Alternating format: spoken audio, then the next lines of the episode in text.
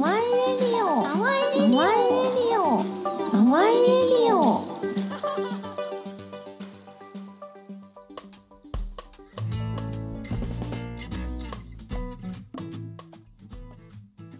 ローカルエンジョイエブリデイ。ハワイレディオ。えー市役所勤務でインクライン大家のちゃんと建築家でシェアハウス淡い大家のタミちゃんこと奥田達郎がお送りする小さい地域の楽しみ方を考えるラジオプログラム。宝塚市清志工人にて人が集まる場を作り続けています。清志工人をはじめいろんなゲストをお招きして地域の楽しみ方ローカルエンジョイエブリデイを提案していきます。はい始まりました。グダグダですがあのー初の公開収録ロケですね。あのーやっております。あありがとうございます。本日のゲストはえっ、とイノタウンのオーナーさんって言ったらいいですかね。そうですね。オーナーさんあのー木本さんです。はい。はい、あ、よろしくお願いします。よろしくお願いします。木本です。おお願いします。いやー盛り上がってますね。盛り上がってますね、はい、あのすごい人が集まってくれてうんて、天気で。はい。はい。なんか今 本当にイノタウンの木立の中に。ラジオブースを設営してそうですね。あのこの緑の中で、まあイノタウンはあのこの小林から歩いて12、3分かな。あ本当住宅街の中にあるんですけど、こうちょっと緑あふれるちょっとしたエリアっていうので、ちょっとこうあのまああの人に認知されているような場所なんで。どうですか、ちょっと気持ちいいですよね。いや気持ちいいです気持ちいいです、まあちょっと初めに僕いつもタコ紹介をしててではい。そのタコ紹介をちょっとさせてもらいたいなと思います、えっ、と木本さんははい。あのーまあ、僕ら宝塚の清志工人であの、まあ、いろんな場場作りをしてるんですけど木本さんは宝塚の小林っていうあの、まあ、ちょっと向こう側っていう川挟んで違う地域で、あの場作りをされててもともとここのお父さんの代お昔からこの地域の土地をある程度あのもお持ちでそうですね。はい。で、えっ、と物件をあの賃貸で貸してはったんですがそうですね。本当に従来型の、まあ、賃貸経営を昔はされてたけど、はい。まあ、木本さんの代というになって、はい。はい。でまあ、やっぱり愛のある大家さんというかああの、まあ、あの僕らが先輩として そうですで言ってらっしゃる、あのまあ、青木淳さんとか、はじめあのあの大家の学校とはじやられてる方々が、まあ、あの閉鎖されてる。そうですね。でやっぱり大家さんがあのいい、まあ、賃貸借り手さんを探すってことがすごい大事だよねっていう考え方を、まあ、木本さんも考えられて、で自ら昔のこう伝統の長屋を、あまあ、DIY できるようにしたりとか、まあ、心地いいリノベーションをしてちゃんといいお客さんがつくようにあのブランディングされて今本当に昔ながらの地域だって、まあ、ちょっとひ減りましたよね人。ああ、そうです、ね。一時はい。一時はへと人が減ってたんですけど本当にあの木本さんの努力が実ってというか今日も、まあ、イノタウンフェスっていう初めての今日試みですけどはい。めちゃくちゃいろんな出店者さんが来てくれてお客さんも来てくれて、うんうんうんまあ、そういう街になってるはい。はい。で半径 100m の街づくりっていうのを、まあ、実践されてる、まあ、僕らの先輩ですよね。そうですねあありがとうございます。はい、そういうあの木本さんをお招きして今日はあの木本さんにニノタウンフェスで何かあの出してくれないというふうに言っていただいて、はい。では僕らちょっとラジオぐらいしか やるもんないんでラジオをちょっとコラボさせてくださいということで、そうですね。はい。よさせていただきました、ははい。いよろしくお願いします。ろしくお願いします。お願いします。でまあ今日はまああの街づくりですね。の、まあ木本さんはあの大家さんとして、はいはい。えーまあこの地域のブランディングをされてたりとか、まあ人がこう集う場所を作られてたりとかもするし、まあえっ、と東京の方で、はい。えー池袋の街づくりに携われたりとか、まああの事業承継というかその地主さんが、あのそうやってこう愛ある大家さんが増えるように、まあ、コンサルティングされてたりとかするので、まあ、そういうあの街づくりとかあの、まあ、不動産を持つ上で、まあ、どういうことを考えてやっていくかってことを、まあ、あのお話伺えたらなというふうに。思ってますんで、はいよろしくお願いします。はい。よろしくお願いしおます。願いします。はい、そうですね。あのなんか僕ら今宝塚に住んでますけども、はい、はい、はい。まあ、僕の中でその一つこう街づくりって何やってなった時に、はいあのやっぱり一つは街を作ってる人は作ってくれる人は別にいてはいはいはいでその作ってくれた人のあの作られたところにいるっていうそのまあ主体性じゃなくてまあ一つあの受動的なあのその自分の住まいじゃなくて、はいはいはい。僕の根本的にあるのは自分の住まいっていうのは自分で作るもんやっていうふうな思っているんですよね。はいはいはいはい。でそこから、えっとじゃあ自分たちの街は自分で作るんだっていうその主体性での中から生まれてくる街づくりっていうのが素敵だなと思うしはいはいはい。それがないととこうあのそこにいる人たちのその自分の街というそのあの自分のもんだっていうのが生まれにくいので。はい。だから自分で作るっていう。のはもうとにかくまず根本的にはそこは大事だと思うんですよね。はいはいはい。だから行政が作ってくれるとか、はいはいはい。そういうのじゃないと。なった時にあのやっぱりその不動産って言ったら公共のものか個人所有のものかに2つに分かれて。はいはいはい。で実は個人所有の場所でも自分たちがちゃんとそこを街を面白くしようって思ったらいろんなことできるんちゃうかなと思っててでその大家さんっていうのがどんどんこう活躍していくことによってその街がオリジナリティ自分た自分らしいまあオリジナルね。はいはいはい。自分らしいその街になっていくんじゃないかなっていうのがまず根本的にあるんですよ。はいはいはい。でそこであの、まあ、僕としてはこのあの一つの、まあね、たまたまあの祖父の代から引き継がさせてもらった不動産があったのでここで何か面白いことできないのかなっていうので2013年から始めさせてもらった。もう8年か。8年すごいですよね。もうリノベちっちゃいリノベーションから始まって、はいはい。でそこにこう面白い人が集まってじゃあ集まった人たちで何かやるかとかはいはいはい。もう本当手作りでずっと進めてきたのが今ここにあるかなという感じですね。今おっしゃってたようにあの従来型の都市計画とかあの市町村がやるあの街づくりっていうのはまあハード作って、まあ、うん。そこにもうそうそうそうあの魅力的なハードを作ったから、ん。あの好きな人入ってねみたいな、このテナントとして入ってねみたいな、まあ、言ったらエゴエゴみたいな感じで場所作って、うん。あとはこういい場所作ったから入るやろみたいなスタンスじゃないですか。はいそうですね。でなんかそれってやっぱりその主体者が誰なのかっていうのがわからない感じになってますけど、まあ、木本さんはさっきおっしゃったみたいにこう住んでる人たちが自分たちで街作るっていうのはすごいわかるし、ん。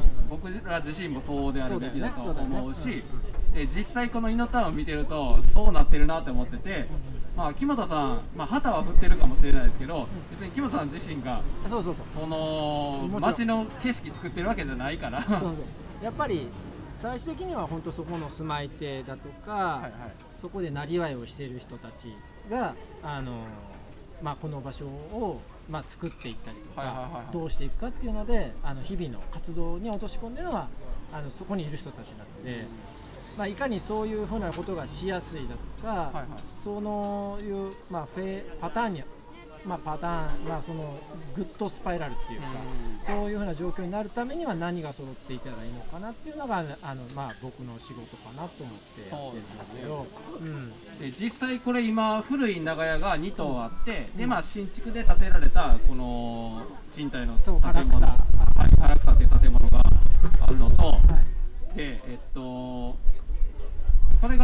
ともとこれ多分住宅じゃないですか。はい。はい。多分テナント貸しっていうか住宅として作られてたのに、うん。あのみんな住宅でもまあテナントしてもいいよっていうスタイルだからだと思うんですけどもうすごいあの炭開きというか住んでるし店やってるしっていう人がすごい多いじゃないですか。そうですね。そうですね。これすごいことだなと思ってて、だからこう街の景色が作られている感じしますよね。そうですね。あのなんだろう。あえっとねもともとこのあの今見ているあのまあこれあのちょうどあの50年前に建てられたはいはいはい。五軒長屋1階が店舗で2階が住宅っていう。もともとはそう。そうなんです。でこのパターンが日本のもうその、まあ、商店街とかそういうところにめちゃめちゃ多い、あのこの作りなんですよ、はいはいはい階で店商売をして2階で住むっていうパターンです。なんかそのまあここ小林っていう地域ですけど駅からまあ10分弱ぐらいあると思うんですけど駅前なんか全部そうですもそんね。うここのパターンがめちゃくちゃ多いんですよ。はいはいはい。でえっ、とそれが今よく日本中で問題になってるのが、はい。商店街のシャッター街化なんですよね。そうですね。あのうん昔はやっぱり個人商店の方が圧倒的に多くて、で、えっと、そこであの地域の人がすごくその、えっと、もっと小小小さい証券の中で生活してたでそれがあの日用品とか買うのとかが量販店で買ったりとか大きいあのスーパーができてそういうところにこう流れていくことによってちっちゃいお店がこうなくなっていってしまうっていうのがあったんですけどそれシャッター街化するんですけども、はいはい。今ちょっと見直されてるのが、はいはいはいやっぱりそのあの個人商店とその売ってるものの質ってハード面じゃなくてそことのそのあのお店をあの介在した店主との会話とか、はいはいはい。そこに来たお客さん同士のそのコミュニティだとかそういうのが逆に失われていくんですよね。はいはいはい。もうその量販店で買うところで、えっとお店がそうやってこう地域から離れていってしまうことで、はいはい。地域コミュニケコミュニティっていうのがはいちょっと薄らいでいくっていう、はいはいでそこに今多分みんな感覚的に気づいてるんですよ。うん。でそれであのそうじゃないよねとか、はいはいでやっぱり地域のとこで買う。だ今日みたいなところに今いろんなものが売ってますけども、はいはいはい。例えば、まあえー、とこういうあのお弁当みたいなあの、はいはいはい。今ソーセージとか、はい。あのえーアイスクリームがあったり雑貨店があったりするんですけども、まあ、はっきり言ってこれインターネットで買えますよね。そうですね。ですごいこう量販店行ったら買えるものをなんかこう楽しみながらえー来れるっていうところになんか気づいてるんですよ、うん。それってやっぱり人と人とのこう触れ合いだとか。でそういうのがやっぱり地域に本来ならあるべきだと思うんですよね。はいはいはい。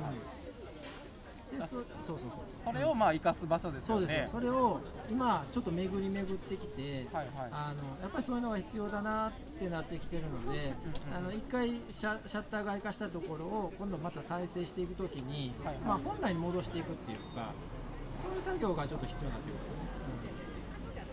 いや本当そうですよね、あのースーパーだったらコミュニケーション取らないし、こうスーパーの店員さんがあんまりこう名前覚えることとかないけど、やっぱりこういう商店街であって、こうイノタウンにあるあそこのお店ってなったら、そこのお店の誰がやってるかとかっていうのが分かったりとかして、で買う理由も単純にその商品がいいっていうのもあるけど、その人がチョイスしたやつとか、その人が作ってどういうストーリーで作ってるのかって理解した上で買うのって、なんか全然価値が変わってきますよね。あそうですねそうですね。あ今日もビール売ってはりますけど、これは木本さんがね、ブランあの、関わってはるこのブリュワリーのビールで持ってきてはって、まあそういうのが分かるっていうのがすごい心地いいし、そうなんかいいんですよね、なんか今やっぱその昔に戻ってる感じはすごいしますよね。そうですねそう、うん、まさにそうですよねあのーやっぱり昔に全部戻るわけじゃなくて今のいいところを残しつつよくやっぱりそのあのなんなんとなくこう地域の触れ合いとか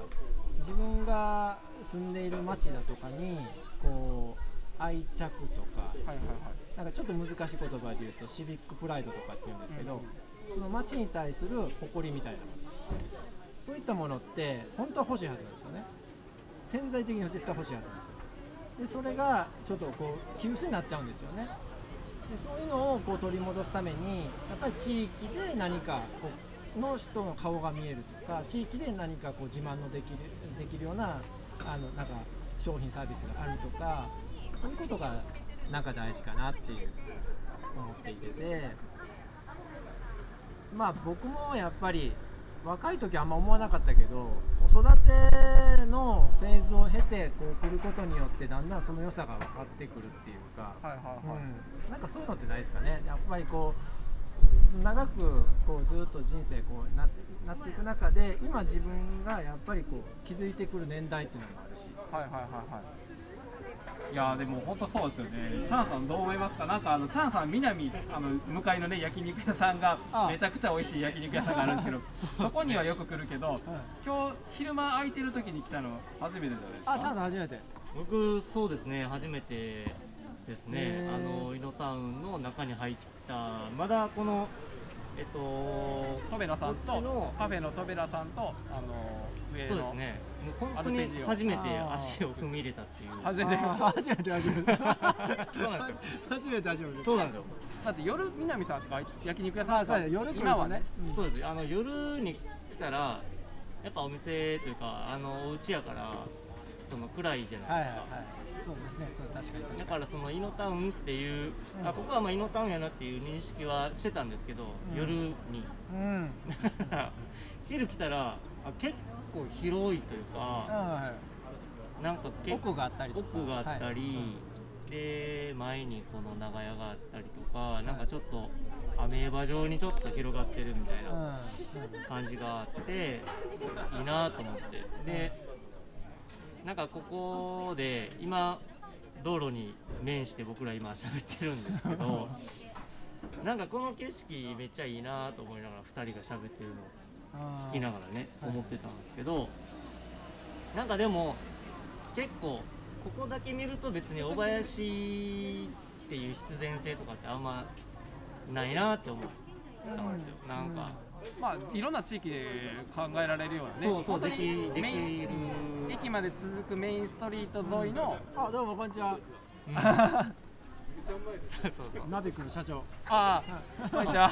こんにちはそういろんな人がね。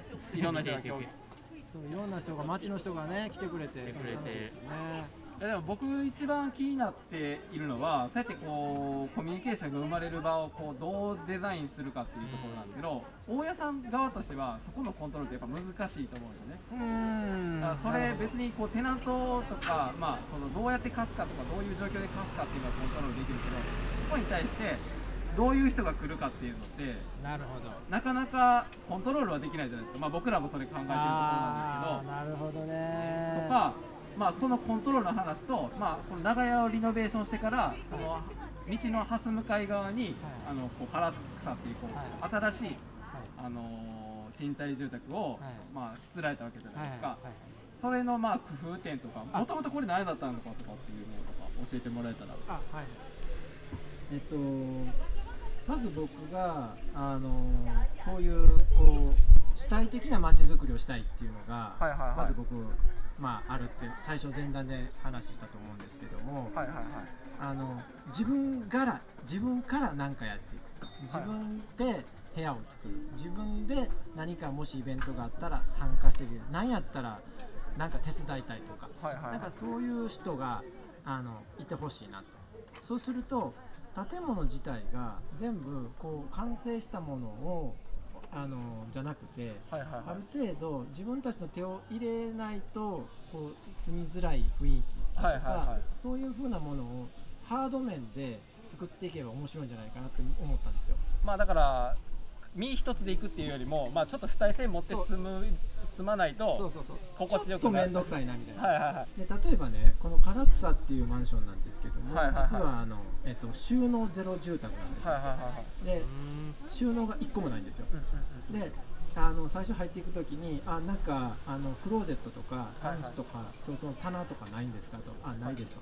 自分で作ってくださはいはいはい。い面倒くさいっていうの大事だね。はいはいはい。でそのあと面倒くさいっていうところを乗り越えて、はいはい。あのえ自分で作っていいんすか？みたいな。はいはいはいはいそういうはい人がはいはい。来てくれるんですよ。はいはいはい。そうするとあのハード面でどういう人に来てもらいたいかっていうのが実はハードでちょっとこうあの選別してるんですよはいはいはいはいでそれによってあのこうあの、まあ、まず住民さんを選ぶっていうこだまあだから主体性がある人じゃないとと住めない住みづらい。っていう。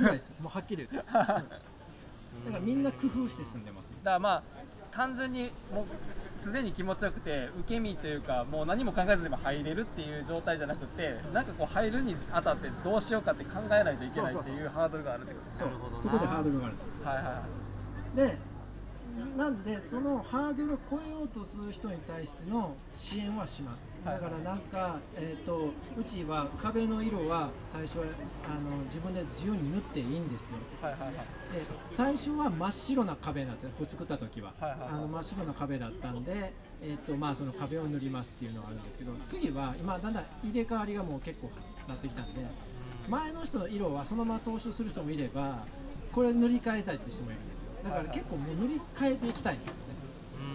でその時の、えっと、壁を塗るその道具とか塗り方みたいなやつはうちであの支援するんですよ。はいはいはいだからすあのなんでおまけでつけてるんですよ。道具貸してもらえるんですね。道具塗装の道具とか、このちょっと大工道具とかっていうのは貸してもらえるそうです。でそういう道具貸すし、はいはい。あとイノタウンカラーっていうのを、はいはいはい。あのえっ、とまああの電気塗料メーカーさんのヒップっていうところあるんですけど、はいはいはい。あのそこと組んでえっ、とそのあのうちのカラーはここから選んでくださいって言って、はいはい。まあ、デザイン当初もある程度できてるんですよ。はいはいはいでこの中から選んだものをはい。うちであの購入して、はい。で、えっと入居の時に送るんですよ。はいはいはいで塗ってくださいって言って。はいはいはい。で塗るっていうだからうちの住民さんはあのまあちょろちょろパッと見たらあいるなって感じなんですけどみんな塗ってます。はいはいはい、もういやもう関わった人しかいないというかそう。すでにやった実績があるってそうそうそうそう。どうやってやるのっていうみたいなとこからやってる、なるほどな。まああ、だからそういう一つは、えー、と住民さんに向けてはなんかハードルのようなでもそういう人にとってはハードルでは何でもないんですよ。あのえめっちゃええやんみたいなのあるんですよ、うんいやむしろいじったらダメなところが多いですよね。そうそうそうそう基本的には。そうそう。もういじったら現状回復してくださいね。そうそう元に戻してくださいねみたいなそうそうとこだけどそう。ここに入ったらいじる前提でいじっても戻さなくていいってそう。いう。そうですそうですそうです。でそういうふうにしてます。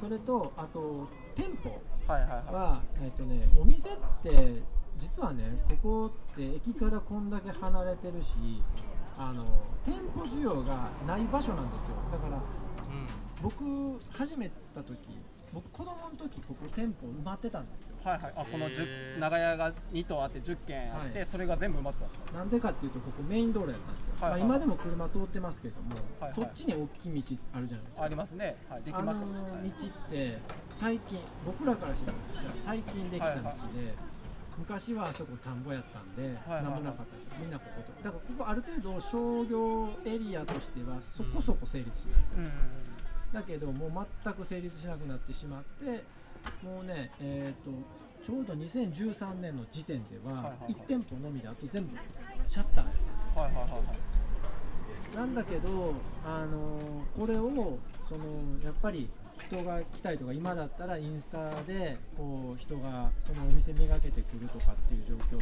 とかも各個店の努力でできるようになってきてあの立地を克服することができることになってきたと。なんでもう一回お店としてのそのポテンシャルを上げていくっていうことで結構あの積極的にあのこれからスタートアップですよね、これからお店をなんか始めたいっていう人にまあ僕も目を向けてできるだけ。であの最初のスタートアップ時点の家賃協力だとか、あとは、えー、と経営的なところの支援をすることで少しずつお店が増えていって今 10, 10店舗まで増えました。すごいですよね。すごいな。10から1になってもう一回10に戻る。でこの店舗っていうのはすごいんですよあの今日イノタウンフェスってやってますけども、はいはいはい。あのこれはもう店舗さんなくしてはできない話です、うんそうですよね、だって住んでる人だけやったら何で出せ そうそう。何を何もできない。で今日もやっぱりこうフードがあって雑貨屋さんがあってで、えっと、ドリンクがあってそうです。で、まあ、小物があってっていうところでやっぱ来たら楽しいしで買い物するときにコミュニケーションが生まれてますもんね。そうですねだからこれ結構世界的に見ても都市計画の中でミックストユーズっていう手法なんですけど、はい住居と店舗と、えーオフィス。これを一区画にまとめ上げるっていうのがあのこう手法としてあるんですよね。はいはいはい。で僕実はそれ知らなかったんですけど自分でやってて後でそのこと知って、はいはい。お俺やってたみたいな。そうなったってはいはい感じです、いや本当そうですよね。なんかコミュニケーションってやっぱその何か共通の目的がないと成り立たないなと思ってて、やっぱりご飯ってみんな絶対食べ生きていく上で食べないといけないし、うできれば美味しいもの食べたいってなったらぱり美味しいものがあったらそこに集まってきてそこでコミュニケーションが生まれるっていうのがそうですね。必然やなと思ってうん。でまあそれで雑貨も暮らしを豊かにしたりとか。そうだよねそれってすごい大事でなんかその農村の方は農村の方でみんなが農業やってたらその農業の会話が成り立つじゃないですか、うんだからなんか共通の価値観がないと。で今の時代ってサラリーマンになって隣の人がみんなサラリーマンだったら何の仕事してるかとかって言わない。あーわかんないです。ね。わかんない。でなんかそのもしかしたら共通のその悩みとかその会社あるあるとかあるかもしれないですけどそれを共有する場なんかないじゃないですか。それをやっぱ街の中ではこういう飲食店雑貨屋さん本屋さんそういうもので対してこうコミュニケーション取るってすごい大事。そうそうですね。本当そうですねでまあそうやってこうお店がまあ入るようにまあなったわけですけどこっちのその唐草っていう方はえっともともとここはな新築で建てた経緯ってどういう経緯だったんですか？あの駐車場だ